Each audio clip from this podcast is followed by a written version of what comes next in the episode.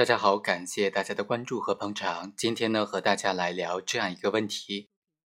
如果说这个企业发生了火灾，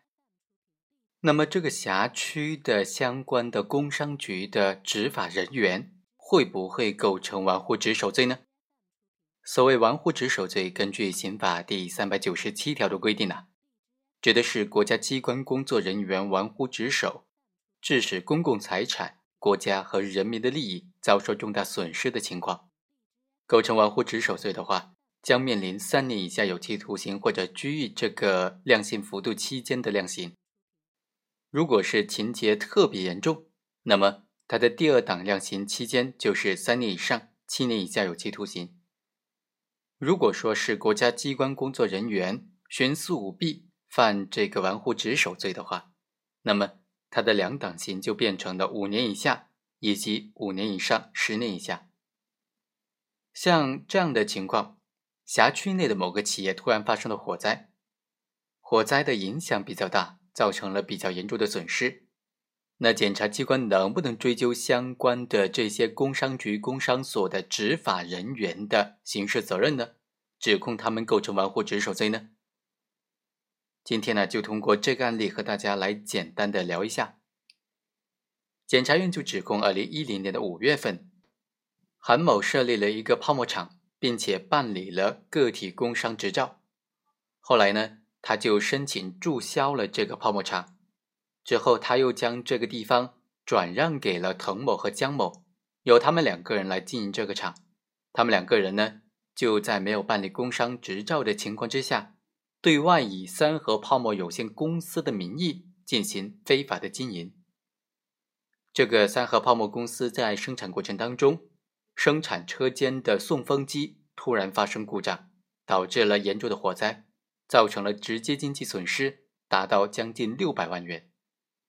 事发之后，这个检察机关就指控作为工商基层的这些执法人员，其中一个直接的负责人董某。指控他构成玩忽职守罪。检察机关认为啊，董某身为国家工商行政机关的工作人员，在负责辖区内的市场巡逻监管的过程当中，没有认真的对这个泡沫厂的企业营业执照进行身份信息的审核，导致了这个企业长期无证非法生产。被告人辛某，他明知道这个泡沫厂没有证照，仍然长期的存在。也没有督导对这个厂的非法经营活动进行及时的制止以及及时的查处，甚至也没有上报县局进行取缔。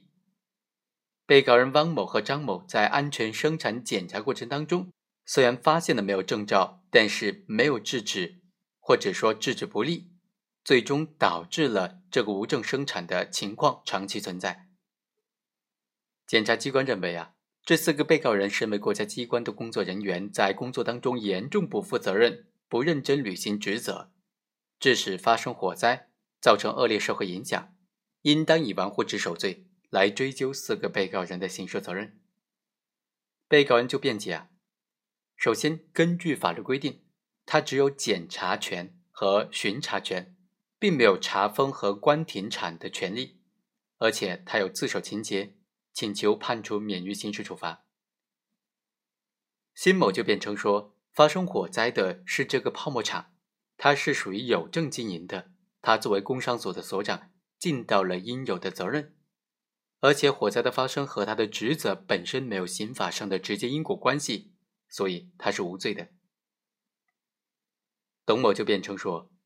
这个泡沫厂呢，在二零一三年的十月份。当时呢，他成立的时候是有证的，按照规定，他应该在一个月之内对新成立的企业进行核查。直到二零一三年十一月二十二日发生火灾，这个厂他成立还不到一个月，所以这不能说他没有认真履行职责。他认为自己是无罪的。辩护人就提出了以下的比较有力的辩护观点：首先。被告人在日常工作当中履行了应尽的安全监管职责，在监管过程当中也不存在严重不负责任的情形。虽然在监管过程当中也存在疏忽，但是本案的火灾损失和多种监管不利的因素是密切相关的，被告人汪某的这个玩忽职守的情节是显著轻微的。起诉书当中所指控的安全距离是一个专业问题，是在建筑设计当中所必须考虑的问题，是消防验收和消防检查当中公安消防必须查验的。汪某作为非专业人员兼职分管人员，他对于这个安全距离的问题呢，他没有办法提出意见，没有办法提出专业性的意见，所以不能说他判断不出来就是一种不负责任或者玩忽职守的行为。而且，起诉书当中所说的安全距离，指的是生产经营单位之间的距离。另外，营业执照的监管单位是工商管理部门。汪某他作为乡政府的安全监管人员，本身没有对于营业执照的监管义务。第二，从法律层面上来看，发生火灾的时候，这个三和泡沫公司不能视为没有工商证照经营的企业。县工商局呢？在前几天已经出具了私营企业基本信息查询单，这些证据呢都可以证明当时他是有营业执照的。第三，从事实的角度来看，发现他无证经营的时候呢，是在要求他停业整顿期间，因为安全问题已经责令他停业了，这个责令已经起到了制止他经营的作用。第四，本案的发生是多因一果的，县政府。县的安全生产主管部门、公安消防部门、街道办事处或者居委会都有一定的责任。被告人的监管失职行为只是造成火灾后果的非常间接的原因之一而已。第五，工商部门的巡查只是例行工作内容之一，主要是发现无证经营是否存在不挂靠、不挂证的这种行为进行巡查。但是说对于企业的安全、消防和租赁等等。这种行为是否合法、是否合规呢？工商部门是没有任何法定职权来处理的。第六，公诉机关指控辛某某等疏于巡查监管，